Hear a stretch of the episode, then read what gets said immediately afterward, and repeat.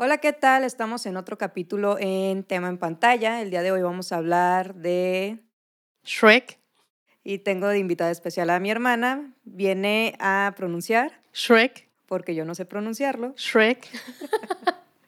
Eh, ella es maestra de artes, estudió fotografía y es la dueña de una gatita que se parece a Chimuelo. Hola, buenos días, tardes, depende de qué hora nos estén viendo. Eh, como lo dice Alondra, pues ella es mi hermana.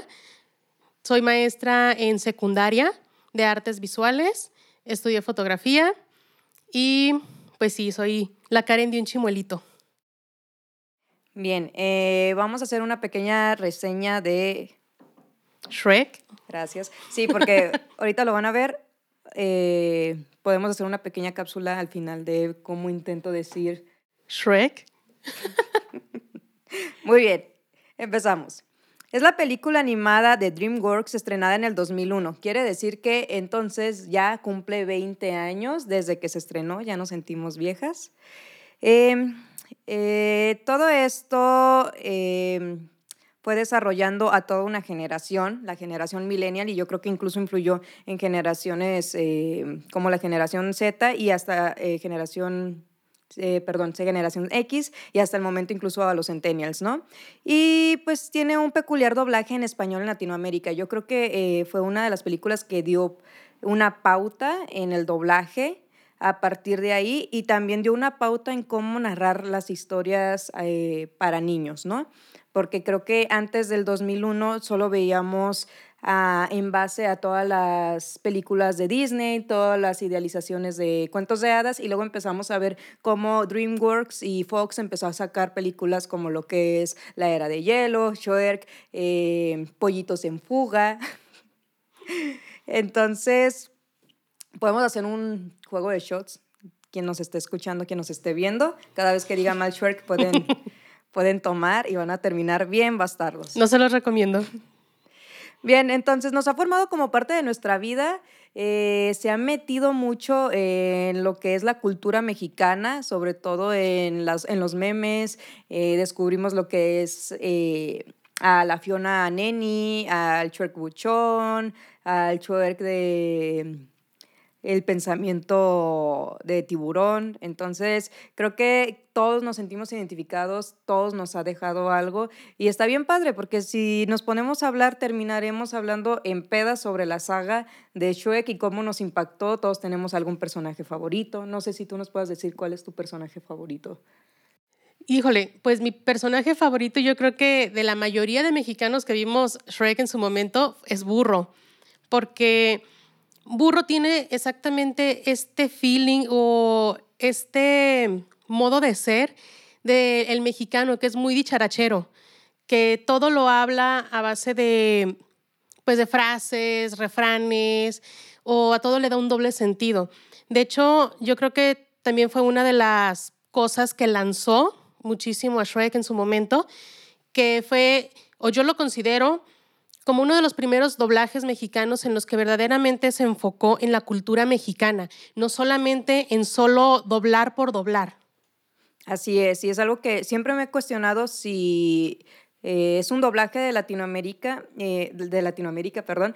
Em, se presenta a todos los demás países y siempre me he preguntado, ¿los demás países entenderán los chistes de, de Shrek? Y a veces me siento mal, ¿no? Como que tenemos este, esta onda de que uno siempre aspira a Estados Unidos o a los españoles, y yo me imagino que todos los, los de Latinoamérica que tienen que escuchar estos doblajes se han de decir no entiendo, o tienen que adaptarse al lenguaje del mexicano o incluso tratar de entender la cultura mexicana, que en muchas ocasiones pues sí, somos muy parecidos, ¿no? Pero siempre va a haber una que otra cosa, ¿no?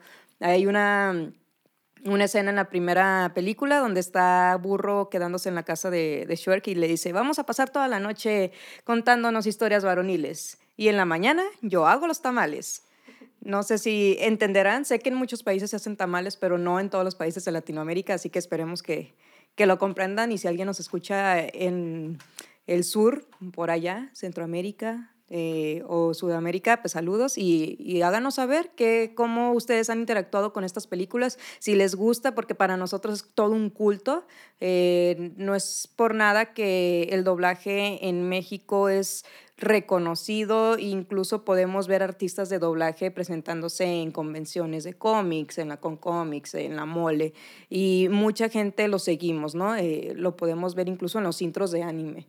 Y siento que en otras películas eh, de acción o de series no se plantea y no se trabaja tanto la personalidad del doblaje mexicano, bueno, del doblaje en general, ¿no? Eso es algo muy particular del doblaje mexicano. Creo que somos de los pocos que en verdad nos enfocamos a darle una personalidad al personaje, vaya la redundancia. Nos enfocamos en estudiarlo desde antes para saber exactamente cómo interactuar con ese personaje, cómo, eh, cómo él va a reaccionar. Nos metemos mucho en los personajes cuando hacemos este tipo de cosas. Eh, también es importante ver lo que lo que fue la película de Shrek, que ya no nos están manejando un cuento de hadas, una princesa rescatada por su amor verdadero, más bien es como, como esta historia antagónica, ¿no? Entonces se presta mucho a la personalidad del mexicano.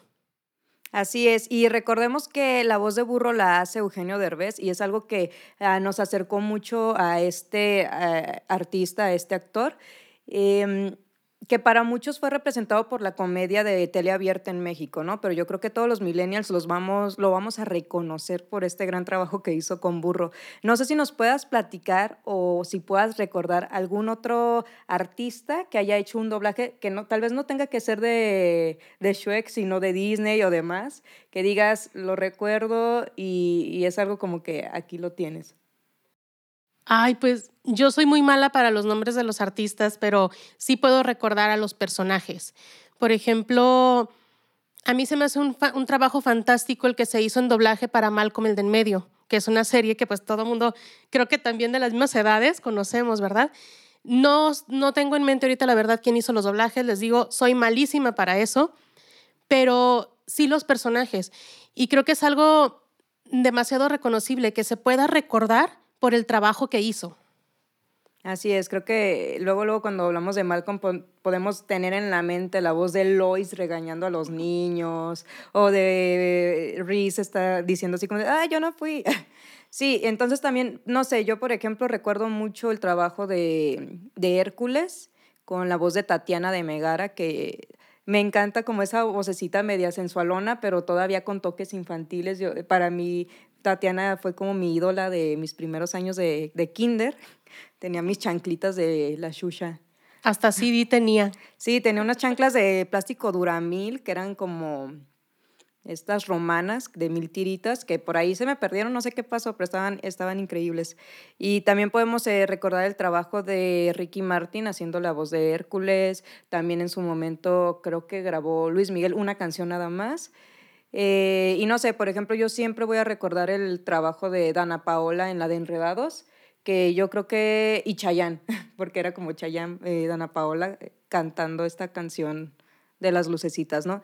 Que es un trabajo muy, muy reconocido. Yo no sé cómo prepararán a los artistas de doblajes, muy fuera del trabajo que ha tenido Dana Paola de su carrera musical o como actriz, la verdad creo que es muy reconocible que tenemos como, eh, el que tiene por, por doblaje, ¿no? Entonces yo creo que la prepararon muy bien, no sé cómo se cómo contrata Disney o cómo los preparan, pero está bien chido. Bueno, volvemos entonces a lo que es la historia de, de Shrek. Este capítulo pues está enfocado un poquito justamente a darle el valor al doblaje mexicano. Hace poco hubo una, una nueva ley donde decía que todas las películas debían estar dobladas eh, al español, que se me hace algo muy correcto, pero pues también eh, creo que la ley, o sea, hubo mucho conflicto porque decían que la ley eh, prohibía entonces ahora que estuvieran subtituladas. No, solo decía que ahora todas tienen que estar sí o sí dobladas eh, al español.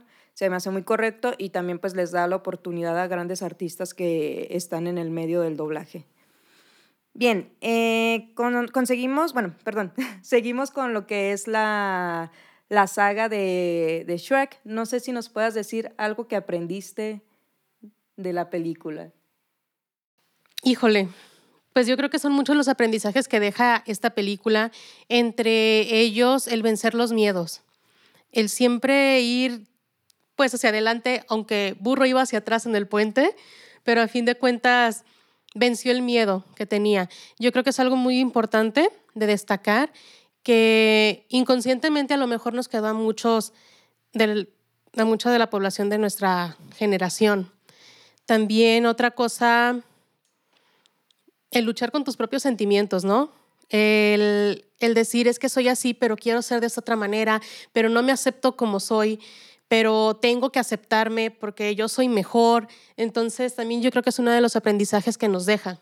Sí, recordemos mucho esta escena donde Burro le dice a Shrek que es como una cebolla que para sacarlo mejor hay que quitar estas capas, ¿no? Creo que a todos nos ha pasado que tenemos que irnos quitando prejuicios, miedos para ir descubriendo una versión mejorada de nosotros o una versión que tal vez en su momento ni siquiera la veíamos visible y que hemos tenido que, que ir cambiando, ¿no? Aquí vemos a... Y, y, que aparte la cebolla es una analogía, porque mientras vamos quitándonos esas capas hay sufrimiento, entonces, pues, ¿qué es lo que hace una cebolla? Nos hace llorar, ¿verdad? Entonces, sí, pues una parte muy padre. Así es. Y pues recordemos que al principio de la película, eh, Shrek lo que le tenían, bueno, llegaron muchos seres fantásticos a su, a su pantano porque era el único lugar donde no los estaban persiguiendo y Shrek va con Lord Farquaad para pedirle pues que les consiga un lugar a ellos o que a él no le importa, pero que no quiere a nadie en su casa. Era una persona súper solitaria y ahí es donde empieza la misión, donde dice Lord Farquaad, pues hay que conseguir a, a la princesa que yo quiero, sálvala por mí y ahí vemos qué onda, ¿no? En el transcurso pues está este personaje burro que a todos nos enamoró y que se me hizo eh, un personaje que yo creo que le da muchísima autoestima tal vez a muchos niños. Tenemos a este eh, personaje enfadosísimo, pero que quiere tener amigos y que le enseña a, a Shrek el valor de la amistad y de pedir ayuda. Y pues él también se enfrenta a un buen de miedos, pero lo que me gusta es que él él sabe que es súper miedoso, que no tiene habilidades, pero con miedo hace todas las cosas. Entonces, ¿qué otro tipo de aprendizajes podemos tener este, dentro de esta saga, Alejandra? Mm, híjole, ¿cuál sería? Pues que son muchas cosas las que, nos, las que nos deja, desde luchar por nuestros sueños hasta, como ya lo dije, vencer nuestros miedos. Son cosas que a lo mejor pues sí tenemos que tener un poquito más presente desde la infancia, que les hacen falta mucho a los niños a veces, ¿no? Sí, podemos ver mucho, a mí lo que me gusta mucho de esta película y que eso siento que hizo que cambió todo el juego de la sociedad en la que crecimos los millennials, fue romper con los paradigmas del de, eh, cuento de hadas. Realmente ahí siento que en, toda la saga vamos a ver que hay gente que no es ni buena ni mala, sí hay gente que es súper villana, pero como que todos tienden a tener culpas, todos tienen una historia, es algo que está increíblemente bien reflejado. Eh, por ejemplo, en la película 2, que nos muestra la historia de cada uno de los personajes, vemos la historia de, del papá de Fiona, vemos por qué la hada madrina está enojadísima, vemos a al príncipe encantador con esta onda de, de mamitis, de esta necesidad de que... y metrosexual, aparte. Aparte, o sea, y, y, nos quita como estos paradigmas que siempre tuvimos de que en las películas de Disney el malo es súper malo y el bueno es súper bueno. Y... Mm, Creo que es una parte, humanizaron más a los personajes les dieron un concepto mucho más humano, fuera de que si eres bueno vas a ser bueno y si eres malo vas a ser malo toda la vida. Les dotaron de un sentido más personal de lo que es la conciencia, el sentimiento, el cambiar.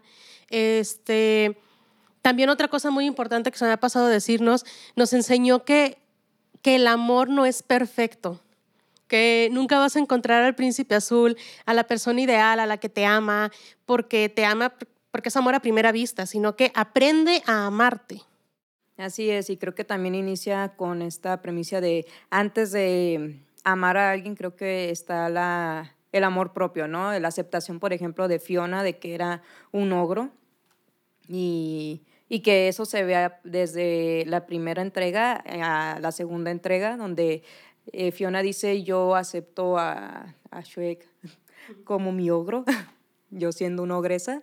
Y en la parte de la segunda entrega también vemos esta onda donde Shrek está eh, buscando verse más atractivo para Fiona, donde la quiere regresar a ser humana para que se sientan cómodos, por, también por toda esta onda de los, de los papás de Fiona, ¿no? Que también puede, podemos ver grandes toques de clasismo que yo creo, está, está genial porque siento que todos los personajes nos identificamos. Es como que yo vi a la, la hada madrina y luego, luego supe qué tía era. sí. Y, y, yo creo que todos tenemos a una tía eh, hada madrina. Inclusive, creo que en las familias siempre hay también estos personajes que son eh, los papás de, de Fiona, ¿no? Porque, por ejemplo, yo tengo una tía y un tío que sí decían a mis primos, es que tú tienes que tener una novia bonita, blanca, güera, ojo verde, que esto, que el otro. Y le llega una vez un primo con una novia, pues nada que ver. Entonces, pues sí nos recuerda, aparte de nuestra, a personajes dentro de nuestras familias, ¿verdad? Eh, también es importante que veamos este punto que mencionábamos en donde Shrek empieza a querer ser mejor para Fiona. Y no solamente lo hace por Fiona, porque Fiona se lo dice, yo te acepto tal cual eres, sino que lo hace por la familia. ¿Cuántas veces nosotros no hemos hecho algo que no queremos o que no estamos a gusto porque la familia nos orilla a hacerlo? Así es.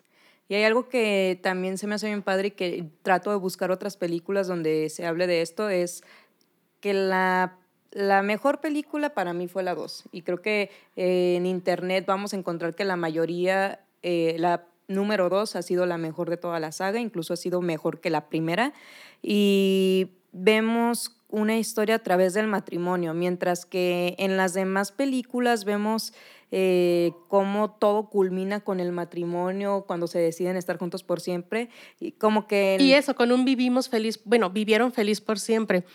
Acá ahora sí que viene a darnos la, la, otra cara, ¿verdad? ¿Qué sigue después del vivieron feliz por siempre? ¿En verdad fue así o no?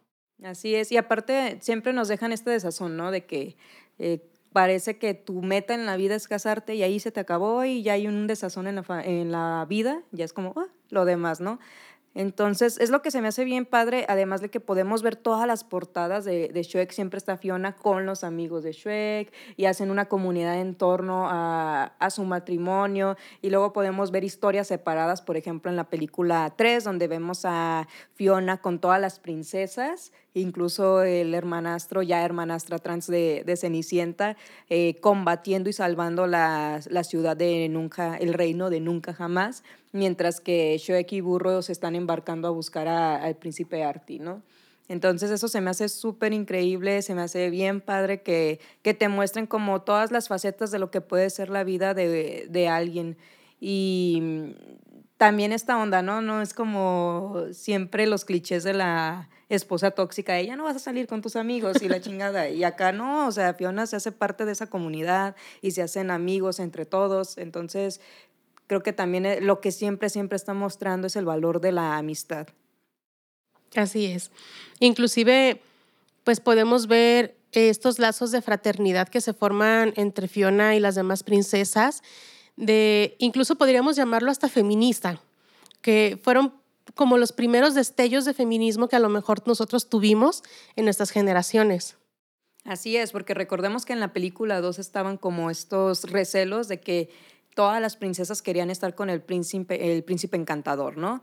Y queda, incluso se ve desde la 2 a la 3 como este recelo entre las princesas hacia Fiona, de que es que tuviste la oportunidad de estar con el, el hombre ideal y que todas queríamos estar con él y tú lo rechazaste y arruinaste nuestra oportunidad también. Entonces eso se me hace increíble, se me hace súper bonito que descubren cómo el príncipe encantador quiere tomar venganza por la muerte de la hada madrina. Yo ya no me acordaba cuando estuve investigando, así que, no manches, se murió la, la, la, hada madrina.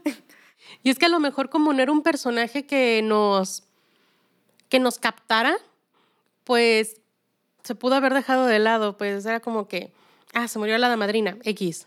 Sí, pero eh, creo que sí queda un poquito como esta no sé, pues es, es, es chistoso, ¿no? Como eh, últimamente cuidamos mucho a los niños de no hablar de temas de muerte, de temas, y como que nosotros nos enfrentamos a un buen de temas con Shrek que, dices, wow, o sea, vemos, eh, por ejemplo, la aceptación trans, eh, vemos también por ahí eh, muchos albures, ¿no? Como a Pinocho de repente se le ve la lencería roja y dices, bueno.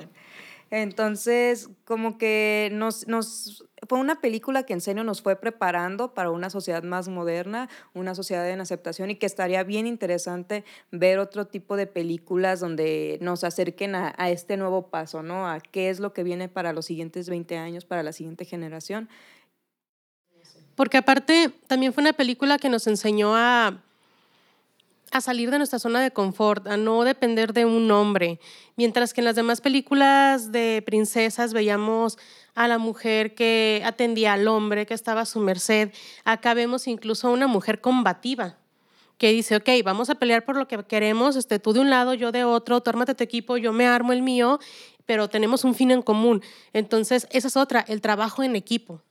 Así es. Y bueno, no sé, está además decir la serie de historias, mini historias que nos llegó a contar eh, con el gato con botas, que para mí en mi infancia fue uno de mis personajes favoritos, que luego ya fue evolucionando más a, a Genji, a la galleta de jengibre, donde también vemos esta microhistoria de cómo después de que le fueron mutiladas sus, sus patitas y sus gomitas, eh, él se le ve que está rehabilitado y ya en las siguientes entregas vemos como Genki tiene las costuras que le tuvieron que poner eh, para ponerle sus nuevas patitas y que estuviera rehabilitado. Entonces está muy bonito. Por otra parte también está esta otra historia que no sé si te acuerdas, que al principio cuando están vendiendo a todos los personajes fantásticos, mmm, están los papazosos que, y, el, y el bebé oso, ¿no? Y se ve cómo de repente solo aparece el papá y el bebé oso y luego vemos en el castillo de Lord Farquaad a la mamá osa convertida en tapete. Que eso está como que ah, bien traumante, pero bueno, e, está muy padre cómo meten demasiadas historias en tan poco tiempo, ¿ok? Y que todas se hilan. Así es. Bueno, pues creo que ya dejamos de lado todos los aprendizajes que tenemos de, de Shrek. Eh, yo voy a seguir aprendiendo a pronunciar bien. Ahorita lo dijo bien. Espero. Eh, y hice una pequeña dinámica donde voy a decir frases, tú tienes que adivinar qué personaje fue y aparte tienes que buscar la manera de aplicarla en la vida. Ok. Muy bien. Entonces, la primera frase es, a la vieja muerta me la bajan de la mesa. Esa la dijo Shrek cuando empiezan a refugiarse todos los, a los personajes de cuentos de hadas en su casa. Y, híjole, pues una manera de aplicarlo, yo lo relaciono con la visita y el muerto a los tres días apestan. Así como de, órale, para afuera. Sí. Sí, no sé, yo creo que igual aplicaría en una peda, de que, ¿qué pedo? Ya se murió alguien aquí, ¿me lo bajan? o sea, el vomitado lo sacan. Sí, al Darío. Hola. no, nunca me he quedado muerta en una banca o en una mesa. Bueno, ok, esta va a estar muy fácil.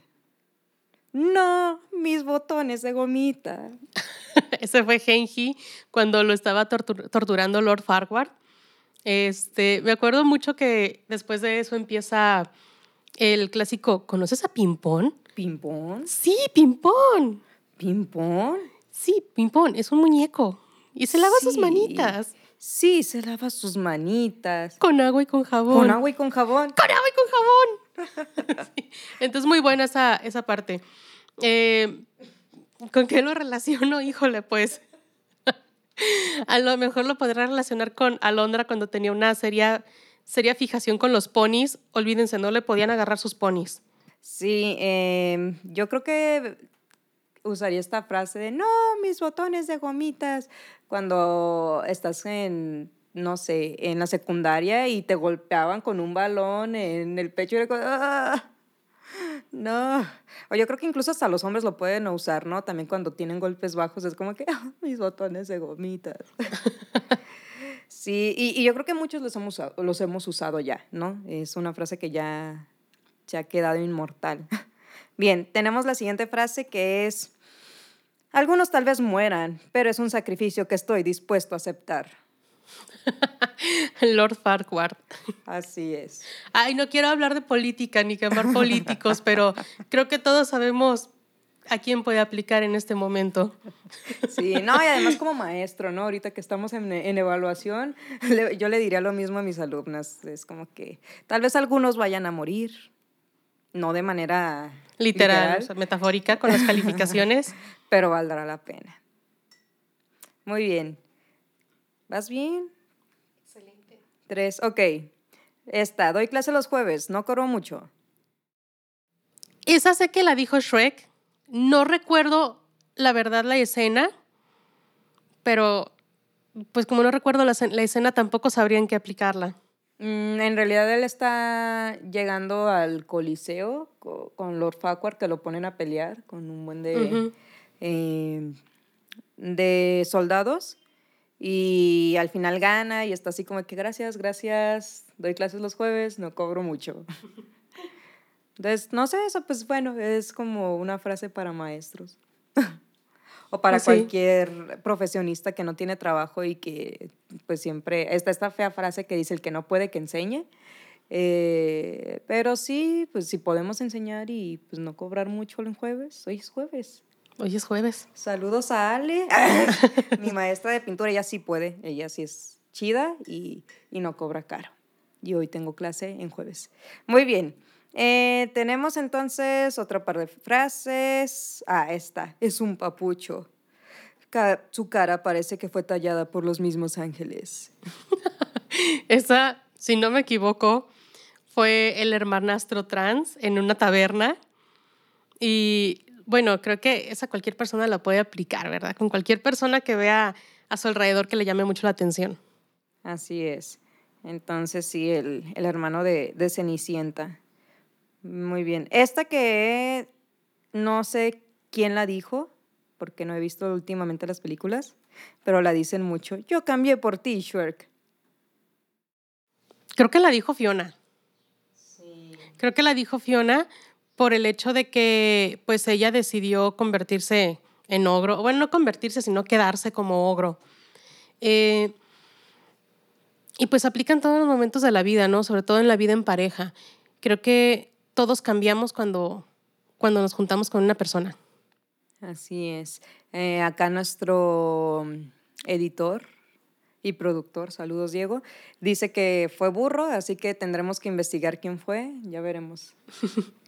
Eh, sí, pues sí, creo que es eso. Eh, todos cambiamos y todos nos vamos adaptando. De hecho, ahorita se me viene a la mente una escena, una parte de la de la película 2, que es cuando Shrek quiere embellecerse, cuando se da cuenta del diario que tenía desde niña Fiona, donde ella aspiraba y amaba al príncipe encantador, ¿no? Como que siempre lo, lo idealizó y era una historia que estaba preparada a hacer desde niña, ¿no? Con estos arreglos... Eh, ah, sí, aquí ya nos acaban de decir que efectivamente fue Fiona la que dijo, yo cambio por Shrek. Así Gané.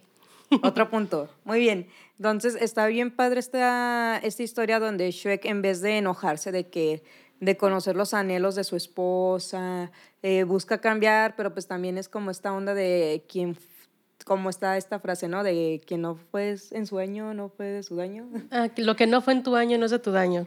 Así es. Entonces está, está como este aprendizaje donde Fiona le está diciendo a Shrek como no intentes cambiar algo que por el momento para mí me parece bien y que en su momento tal vez yo aspiraba a otra cosa y X, no pasa nada.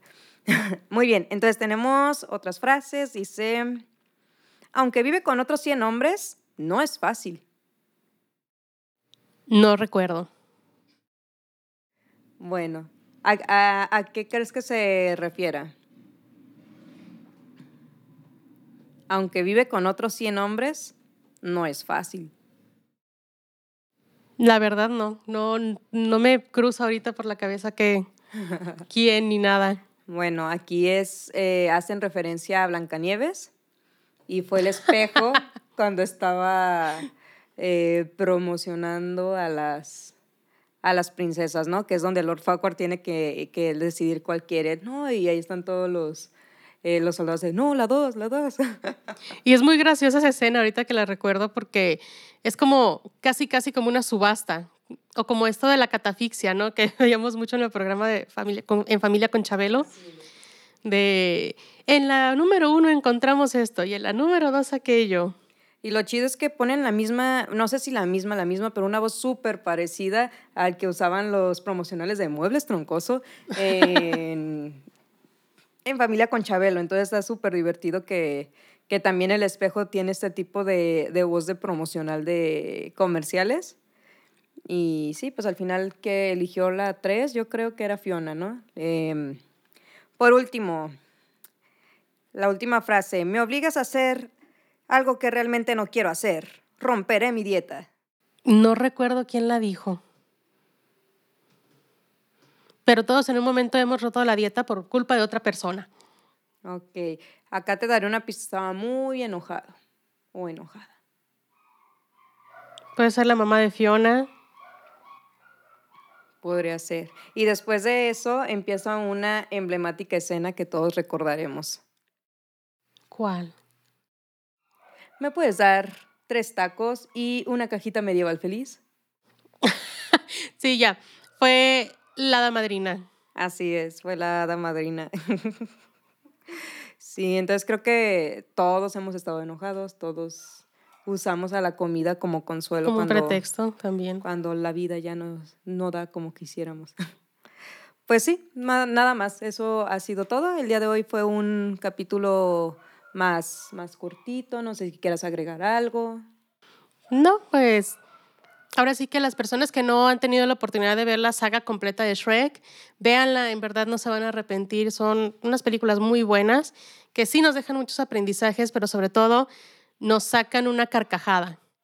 Así es. Eh, y ya ni siquiera nos metimos en la última entrega, ¿no? La 4, que es donde Shrek está como medio harto de sus hijos, de su vida, y le pide, em, está este Rupenstinsky, no me acuerdo. Era un mago que le cambia la vida y le hace ver como su vida, si no tuviera a su familia, si no hubiera conocido a Fiona, o al menos no de la misma manera y eh, como que esta onda de que al final te está el aprendizaje, mientras en las primeras entregas vemos estos cambios de eh, sea abierto al cambio, déjate ayudar, no seas prejuicioso, en la última entrega es como aprecia lo que tienes, ¿no? Que es un, eh, un, mensaje muy sencillo, es un mensaje que se ve mucho en otras películas, así como que creo que tal vez ya la última sí estuvo un poquito de más, por ahí dicen que se va a estrenar todavía una quinta entrega, quién se sabe, y pues nada, eh, como último dato curioso, eh, encontré que en el 2014 hicieron un musical de Shrek y que este, Adal Ramones fue Lord Farquaad. Así que, bueno, imagínense el impacto que llegó a tener eh, esta película en México, que hasta tenemos nuestro musical, ¿no? Eh, pues nada, chicos, esto fue todo por hoy. Muchas gracias por vernos. Alejandra, eh, no sé si quieras que te sigamos en alguna red social. Pues es un poco difícil, ¿verdad? Pero pueden seguirme en mi Instagram. No subo mucho, pero ahí está.